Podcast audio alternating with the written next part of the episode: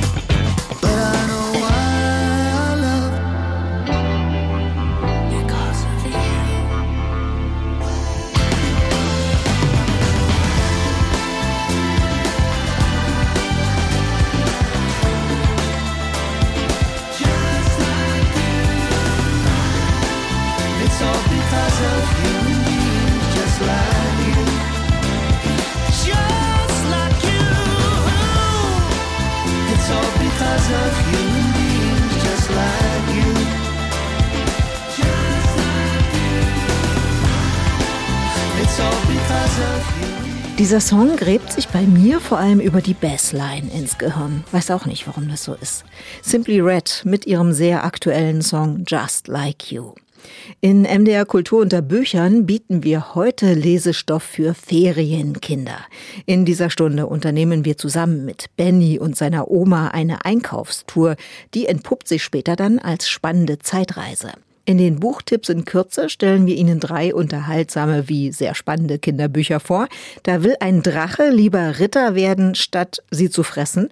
Auf einem Campingplatz passieren merkwürdige Dinge und wenn der Sommer zu heiß und trocken ist, muss man zu ungewöhnlichen Maßnahmen greifen und einen Regentanz performen und außerdem in dieser Stunde. Ein Kindersachbuch entführt uns auf die Märkte in aller Welt und zeigt, gerade kulinarisch lassen sich die Urlaubsländer dort sehr gut erschließen. Das ist heute MDR Kultur unter Büchern. Los geht's. Faye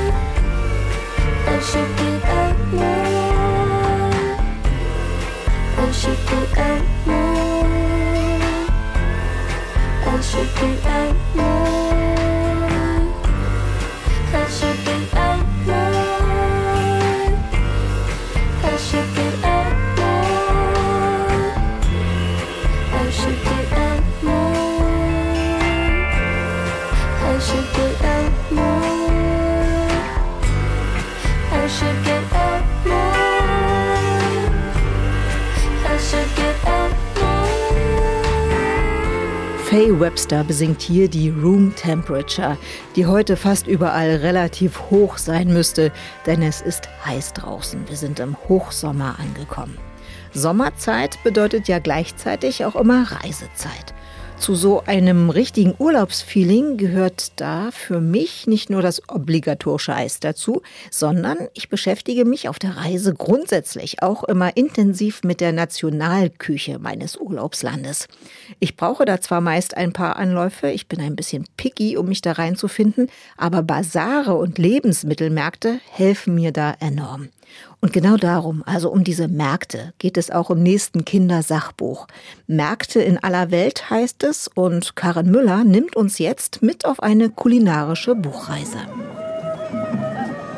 Den aromatischen Safranduft auf dem größten Platz in Marrakesch schnuppern, fangfrischen Tintenfisch vom schwimmenden Amphaba-Markt in Thailand kosten und kandierte Früchte in der Gastrometropole Lyon naschen. In ihrem Kinderbuchdebüt flaniert die Reiseführerautorin Maria Bakareva über die titelgebenden Märkte in aller Welt. Von Israel geht es über Chile, Deutschland und China bis nach Großbritannien. 24 berühmte Wochenmärkte werden in dem Sachbuch steckbriefartig vorgestellt. Jeder Monat ist dabei einer anderen Nation gewidmet. Neben Infokasten mit Adresse und Öffnungszeiten garniert die Autorin ihr Buch mit wissenswerten Fakten und Geheimtipps rund um die Marktbesuche, die von Land zu Land variieren. In Israel ist der wichtigste Markttag der Donnerstag, aber viele Menschen kaufen lieber am Freitagmorgen ein, denn Freitagabend beginnt mit Sonnenuntergang der Schabbat, der Ruhetag. Am Schabbat haben in Israel alle Märkte und die meisten Läden geschlossen. Angaben zum landestypischen Warenangebot, hilfreiche Vokabeln und verlockende Kochrezepte finden sich auf den Seiten, die mit frischen, köstlich aussehenden Lebensmitteln bebildert sind. Man erfährt zum Beispiel, worin die Marktgäste ihre Einkäufe bevorzugt transportieren, im sperrigen Einkaufstrolley oder vielleicht doch lieber im hippen Leinenbeutel. Und was kann man für den kleinsten Geldschein der jeweiligen Landeswährung kaufen? In Chile erhält man für 1000 Pesos gleich ein Kilogramm Kartoffeln oder Möhren, in Spanien für 5 Euro dagegen nur eine kleine Papiertüte mit gebratenen Meeresfrüchten. Hervorgehoben werden auch einige exotische Delikatessen wie Seeigel und beliebte Marktstände. Unbedingt probieren sollte man im Ferry Building Marketplace in San Francisco ein Eis bei Humphrey Slocum mit einer irren Geschmacksrichtung. Wie wäre es mit Erdnussbutter-Schokokeks und für deine Eltern vielleicht Gänseleber, Erdbeer, Zucker-Jalapeno und weißes Miso-Apfel? Ein weiterer schöner Einfall der russischstämmigen Autorin: Stellvertretend für jedes Land berichtet ein Kind, welches Lieblingsessen es hat. Auf der darauffolgenden Doppelseite gilt es dann für die Kleinen ein Bildersuchrätsel zu lösen. Unter anderem soll man das Kind im bunten Marktgedränge erspähen. Michael aus den USA hält gerade der Mutter die Einkaufstüte auf und liebt Toffees aus Ahornsirup. Der Russe Petja mag lieber salzige Maiskolben. Und was wird zu Hause beim achtjährigen Mohammed aus Marokko aufgetischt? Ich esse gern Seffer. Da kommen Hühnchen, Couscous, Safran, Rosinen, Puderzucker, Mandeln und Zimt rein. Mama macht das an Feiertagen. Maria Bakareva nimmt in ihrem ersten Kinderbuch Groß und Klein mit auf eine kulinarisch spannende Entdeckungsreise, die dafür plädiert, den nächsten Urlaub in Nizza oder Budapest mit einem Marktbummel vor Ort zu verbinden. Märkte in aller Welt spricht deshalb alle Generationen an. Vor allem Familien mit jüngeren Kindern erwartet ein spielerisch unterhaltsames Lesevergnügen. Serviert bekommt man hier eine stimmige Mischung aus Reiseführer, Koch- und Wimmelbilderbuch. An den farbenfrohen, in wunderschön warmes Licht getauchten Illustrationen von Anna Denetskaya kann man sich kaum satt sehen. Detailverliebt, wuselig und einladend wirken die Bilder. Aus ihnen spricht die offenkundige Wertschätzung für Lebensmittel aller Art. Die Reiselust und Neugier auf fremde Esskulturen weckt dieses Kindersachbuch und steckt voller neuer Kochinspirationen für Urlaub und Alltag. Karin Müller stellte Ihnen das Kindersachbuch Märkte in aller Welt von Maria Bakareva vor. Aus dem Russischen übersetzt wurde es von Thomas Weiler. Es ist im Gerstenberg Verlag erschienen und wird für Kinder ab 10 empfohlen. Spaghetti alla Radiata mit feinem Parmesan gewürzt. Panna Cotta zum Nachtisch, die Lippen spitz geschürzt. Satt und glücklich in meinem Bett, nur für den kommenden Sommer bin ich noch viel zu fett. Von meinen Freunden gemeine Fotos zeigen den unumstößlichen Fakt. Ganz besonders zum Nachteil sind die vom Sonnenbaden nackt. Was noch die Mode zurzeit verdeckt, posiert im kommenden Sommer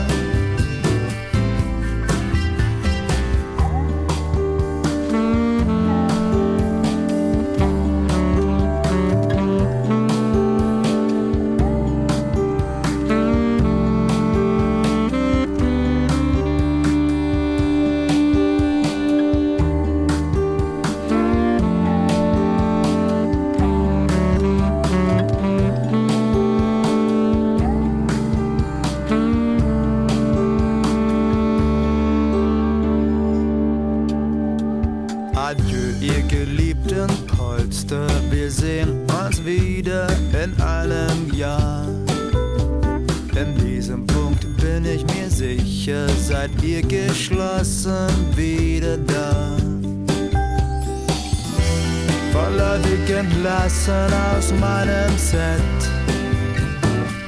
Denn für den kommenden Sommer bin ich noch viel zu fett. In dieser Stunde MDR Kultur unter Büchern geben wir Lesetipps für Ferienkinder. Und wenn Sie glauben, Kinder lesen gar nicht so viel, dann lassen Sie sich gern von diesen Leseratten aus Halle umstimmen. Naja, nicht so viel, aber ich lese trotzdem gerne. So in meiner Freizeit und wenn ich halt ganz viel Zeit habe an Wochenende und so. Also eigentlich, wenn mir gerade langweilig ist oder wenn ich gerade Lust habe, dann lese ich ganz gerne. Ja, eigentlich setze ich mich aufs Sofa und dann lese ich. Ja, ich lese sehr gerne und besonders gerne lese ich Lego-Comics. Ich mag lesen auch sehr gerne. Alles, ich lese auch. Also jetzt die Zeitung oder jetzt, wenn es beim Dönerladen irgendwas, das Angebot, ich lese eigentlich alles. ja, das kenne ich. Alles, was irgendwie gedruckt ist, muss ich lesen. Egal, ob das die Speisekarte oder das Werbeprospekt ist. Das nächste Buch, was wir Ihnen heute vorstellen, nach dem nächsten Song, hat es wirklich ziemlich in sich.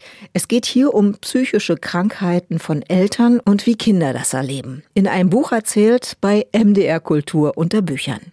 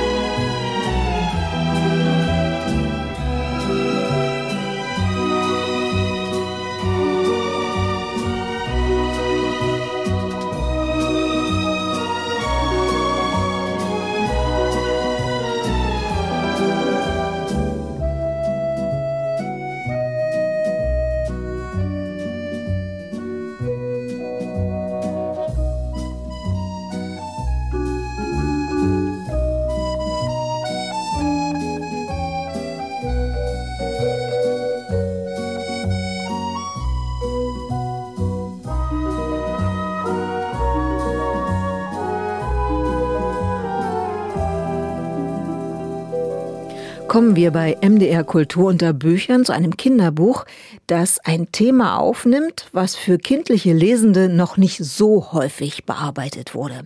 Es geht hier um die psychische Erkrankung von Eltern, die, ja, ganz klar, für Kinder oft nur schwer zu verstehen ist. In dem Buch Julia und der Hai von Autorin Kieran Millwood Hargrave erlebt die zehnjährige Julia zum Beispiel, wie ihre Mutter an einer bipolaren Störung erkrankt. Anne Wiehan hat das Buch für uns gelesen. Julia liebt ihre Mutter sehr, weil sie klug ist und mutig und stark. Als Meeresbiologin weiß sie fast alles über die See und deren Bewohner. Aber ein Tier bleibt ihr ein Rätsel. Der seltene Grönlandhai, der mehrere hundert Jahre alt werden kann. Julias Mutter möchte herausfinden, warum das so ist und was wir Menschen von ihm lernen können. Als Julia und ihre Eltern für einen Sommer auf die kleine Shetland-Insel Anst ziehen, stürzt sich ihre Mutter sofort in ihre Forschung. Tag für Tag fährt sie mit dem Boot auf das offene Meer hinaus, um nach dem Grönlandhai zu suchen. Ich musste sie nicht fragen, ob sie den Hai gefunden hatte. Ihre Umarmung sagte mir, dass sie nicht glücklich war. Sie schloss auch Dad in die Arme, aber statt sich zu uns an den Tisch zu setzen, nahm sie die Packung mit den Sausage Rolls vom Tisch und ging nach oben, während sie irgendetwas über Arbeit murmelte.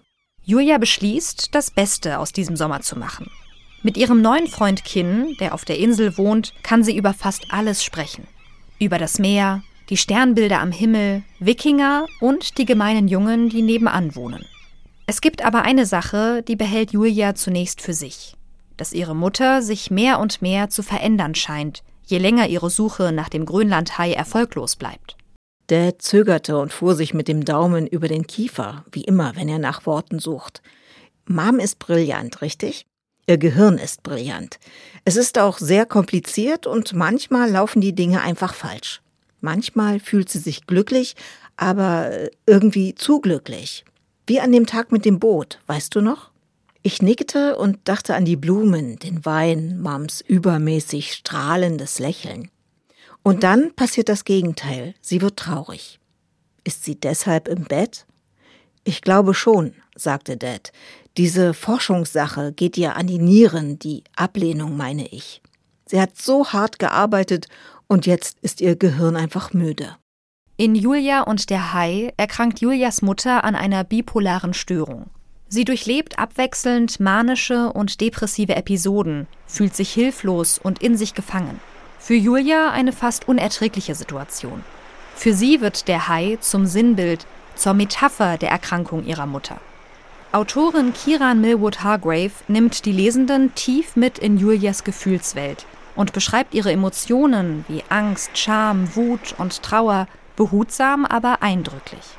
Die verwendete Sprache im Buch ist anspruchsvoll, aber gleichzeitig sehr bildreich.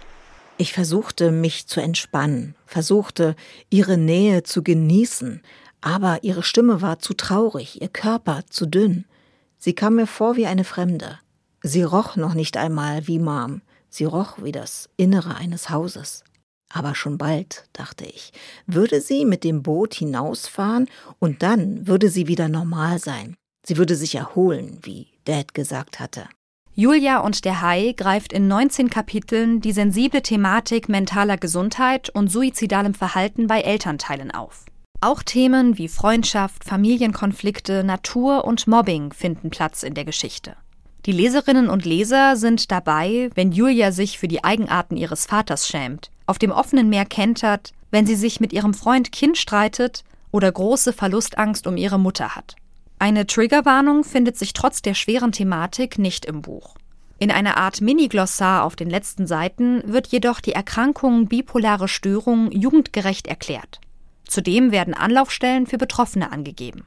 Illustrationen von Tom de Freston verdeutlichen in detailreichen, berührenden Bildern Julias Kampf mit dem Hai und um ihre Mutter. Ein bewegendes Buch über ein Thema, über das wir alle mehr sprechen sollten. Für Kinder und Jugendliche ab 13 Jahren, aber auch für Erwachsene. Die erste deutsche Fassung des Jugendbuches Julia und der Hai ist im Löwe Verlag erschienen. Kieran Millwood Hargrave hat es geschrieben und die ausdrucksstarken Illustrationen stammen von Tom de Freston. Übersetzt wurde es von Alexandra Ernst. Und Anne Wiehan hat uns Julia und der Hai hier vorgestellt. I met a man who was happy and yet was losing sleep. I saw sadness inside him unhappiness underneath. And was it a crime? Was it a shame? Was there a face that he saw in his mind again and again? And he told me, Well, there are times when I'm happy, and yet I am incomplete. The only thing I can tell you is that some arrows go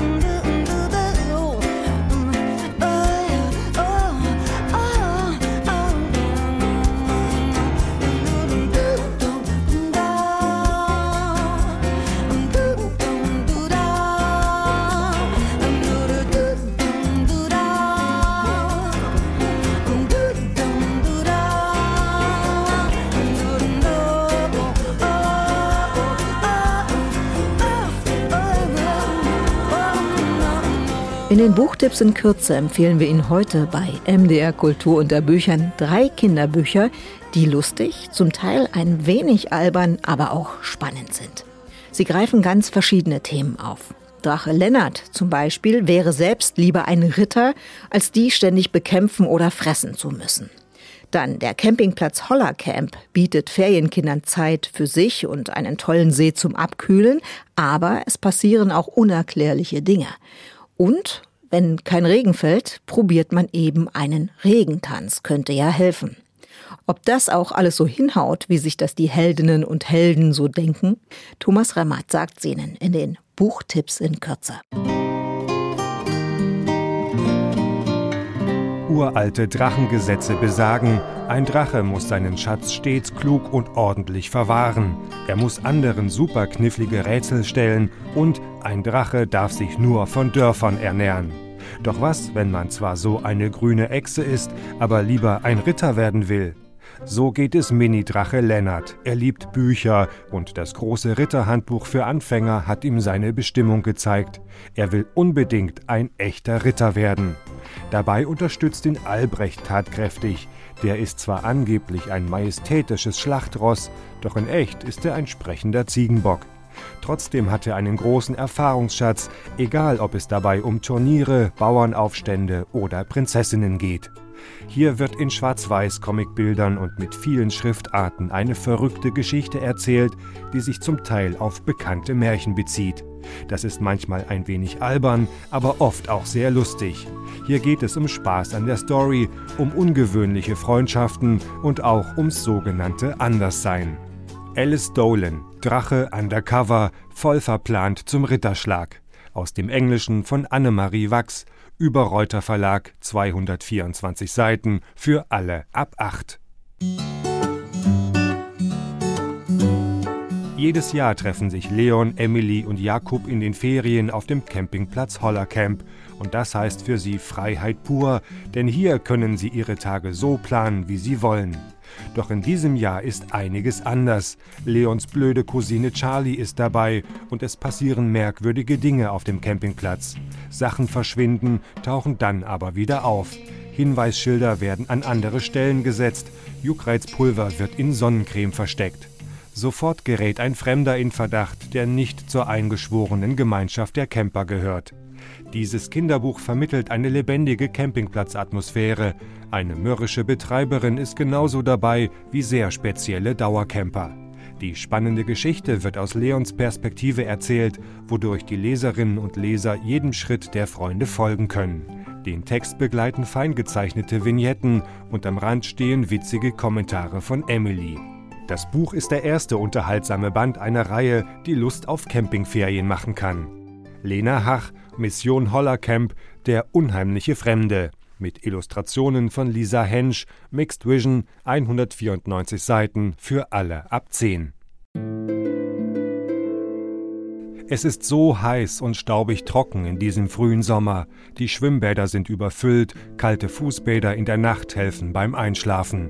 Moritz Klasse will mit Sonnenblumen der Sorte King Kong an einem Schulgartenwettbewerb teilnehmen. Das ist für ihn als Pflanzenfan eine tolle Sache, doch die Pflänzchen haben es schwer bei dieser Trockenheit. Regen muss her.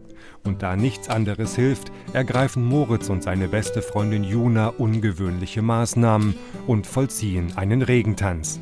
Der Vollständigkeit halber ein Kellereinbruch, eine Beschattung von Schrebergärtnern und fiese Forderungen von Mobber Dennis spielen auch noch eine wichtige Rolle für den Plot. Das alles zusammen ergibt eine amüsante wie spannende Sommergeschichte, die mit interessanten Wendungen aufwartet. Dabei werden zwei ungleiche Kinder porträtiert, die die unterschiedlichsten Themen auf ihre Weise gemeinsam bearbeiten. Klimakrise, unangenehme Mitschüler, finanzielle Sorgen, Freundschaft und unbekannte fremdartige Rituale.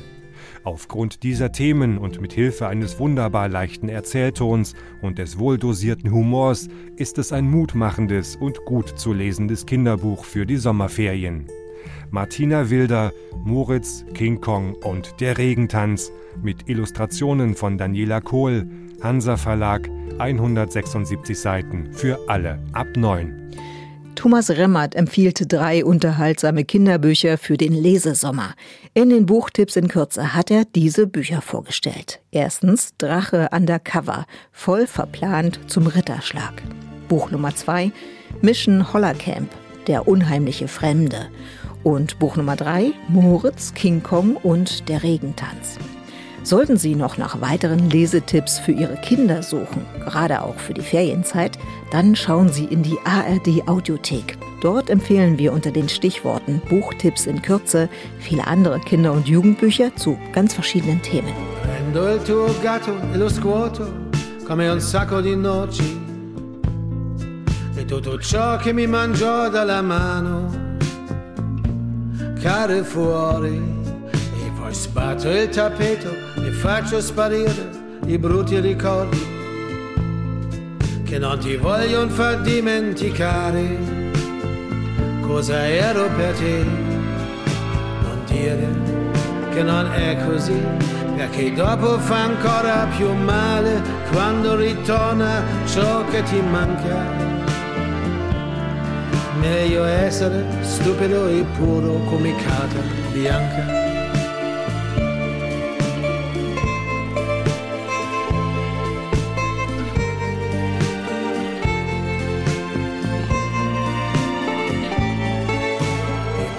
Futuro sarò diverso da come mi vuoi tu. La felpa che mi hai lavorato a mano trovi nel contenitore giallo. Mangio dalle mani seduto per terra, guardando cartoni animati, mi rende sveglio quello che ti stanca. Sto diventando stupido e puro come carta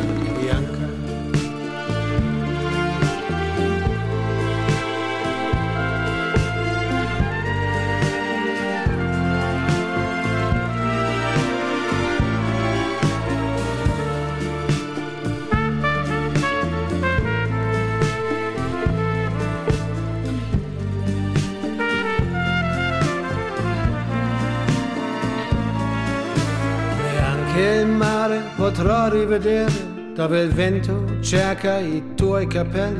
E ogni onda è un sospiro e ogni chicco di sabbia uno sguardo tuo mi andrebbe di fare l'astronauta e cercare le stelle dove niente mi canta canzoni di te.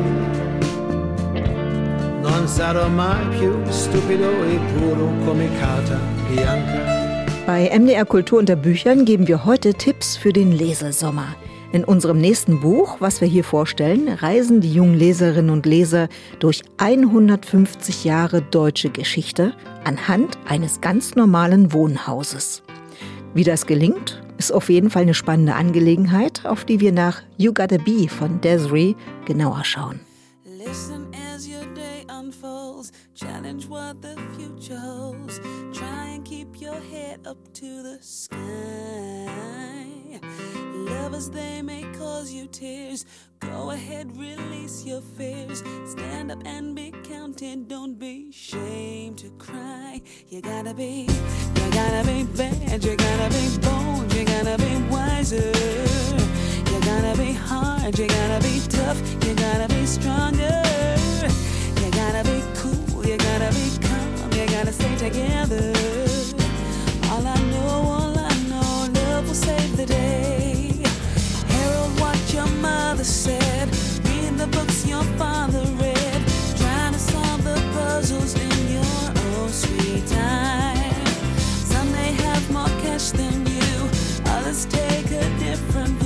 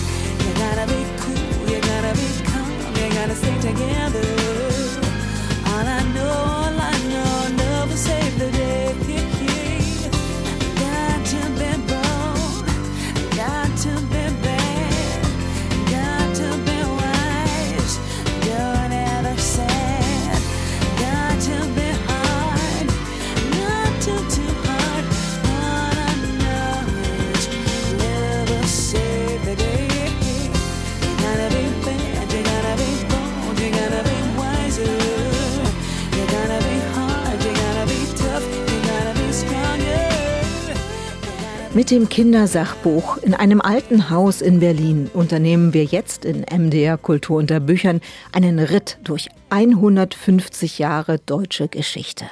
Ein ganz normales Berliner Wohnhaus ist hier Mittelpunkt, von dem aus die historischen Fäden gesponnen und Familiengeschichten erzählt werden. Die Autorin Katrin Wolf und die bekannte Illustratorin und Comic-Künstlerin Isabel Kreitz haben dieses informative wie spannende Buchprojekt in Zusammenarbeit mit dem Stadtmuseum Berlin geschaffen. Karin Hahn stellt dieses besondere Kindersachbuch vor. Alles beginnt am 1. April 1871 mit dem Einzug der Familie Schwarz in die Belle Etage des Berliner Hauses. Paul Schwarz ist nicht nur der Inhaber der Apotheke im Erdgeschoss, sondern auch der Hauseigentümer. Sein siebenjähriger Sohn Karl erzählt von diesem denkwürdigen Tag. Über Karls Text breitet sich auf einer Doppelseite eine lebendige, farbige Zeichnung mit vielen Details aus. Sie zeigt die Vorderansicht des Hauses, Karl in seinem Matrosenanzug, aber auch unzählige Kisten, Umzugskartons, Hutschachteln wie Möbel aller Art, Umzugswagen mit Pferden und Leute, die schwer tragen, sich ausruhen oder unterhalten. Mama schwärmt schon seit Wochen von den hohen Decken, dem Badezimmer und der Toilette mit Wasseranschluss. Den Nachtstuhl haben wir den Nachbarn geschenkt. Wir brauchen ihn jetzt nicht mehr. Die haben sich gefreut. Zwar gibt es für Papas Mieter Toiletten im Treppenhaus, aber so ist für die kleinen Kinder und den kranken Opa nachts der Weg nicht so weit. Im Wechsel jeweils auf einer Doppelseite erzählen die Kinder Karl, Martha, Ursula, Peter, Laura und Ben von einem historisch bedeutsamen Tag in 150 Jahren deutscher Geschichte. Immer begleitet von einem passenden, atmosphärisch genauen Bild mit Blick ins Berliner Haus.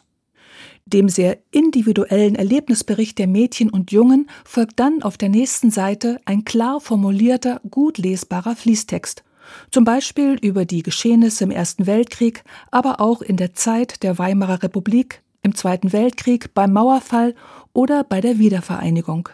Der Zweite Weltkrieg dauerte sechs Jahre, kostete mehr als 60 Millionen Menschen das Leben, zerstörte zahllose Städte und Dörfer.